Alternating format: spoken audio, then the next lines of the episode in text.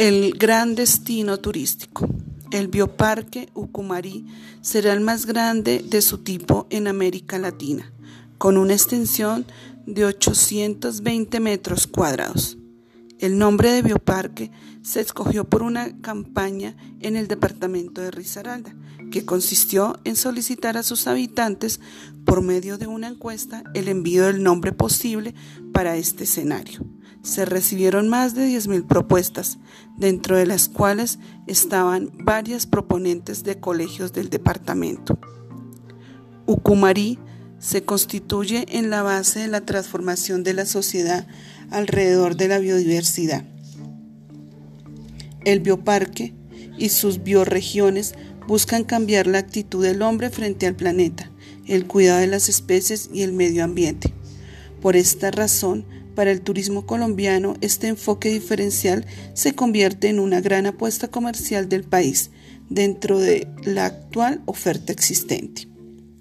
Sabana Africana para continuar en el trimestre de 2016 con el inicio del traslado de animales correspondiente para así ratificar a Ucumarí como el primer aula virtual de América Latina, sobre la base de la implementación y consolidación de sus cuatro pilares. Educación, investigación, preservación y entretenimiento. En este sentido, el marco del paisaje cultural cafetero, sumado a la oferta turística de la región representada hoy en el termalismo, el Parque del Café, Panaca, el avistamiento de aves, la visita por sus municipios más representativos, el comercio, la industria local, se busca consolidar el triángulo del café como el plan clúster turístico promotor y receptor del turismo nacional e internacional, con una oferta diferencial e integrada acorde de los estándares internacionales.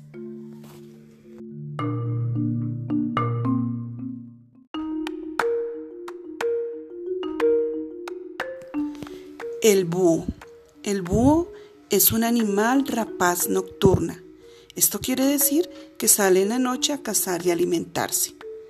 Para eso tiene un oído muy sensible y una vista privilegiada en la oscuridad. Durante el día, en cambio, el búho permanece inmóvil, silencioso y casi siempre oculto. Es muy difícil ver un búho en el día. Los búhos son muy útiles para los agricultores porque cazan ratas y ratones que se comen las cosechas del campo. El búho nunca construye un nido. Prefiere ocupar los huecos de los árboles o instalarse en el nido abandonado por otros pájaros. En primavera, la hembra pone dos o tres huevos redondos y blanquitos. Cuando nacen los pichones, la familia permanece unida todo el verano, época en que los pequeños aprenden a volar y a cazar. Los búhos son muy longevos, pueden llegar a vivir más de 70 años.